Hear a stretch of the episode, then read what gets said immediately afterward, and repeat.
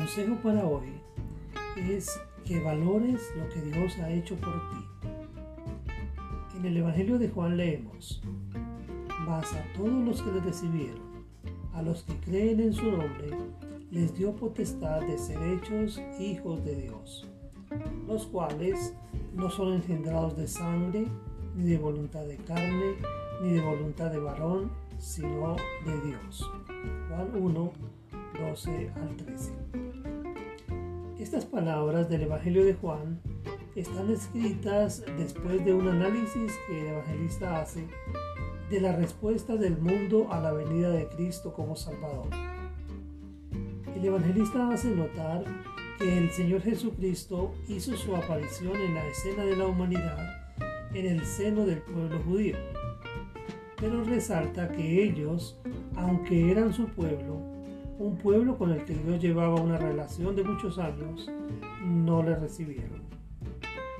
Ellos lo rechazaron, sencillamente porque su mensaje no concordaba con el estándar religioso que ellos habían desarrollado. Y es aquí donde el evangelista muestra el contraste.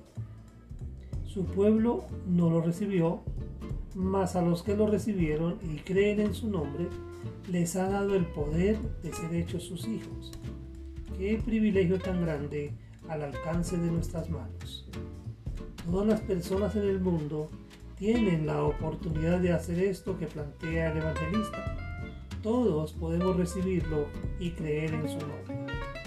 Y cuando lo hacemos, disfrutamos del privilegio de ser hechos hijos de Dios, siendo engendrados no de sangre, ni de voluntad de varón, sino engendrados por Dios mismo. Recuerda, si quieres ser un hijo de Dios, debes recibirlo y creer en su nombre.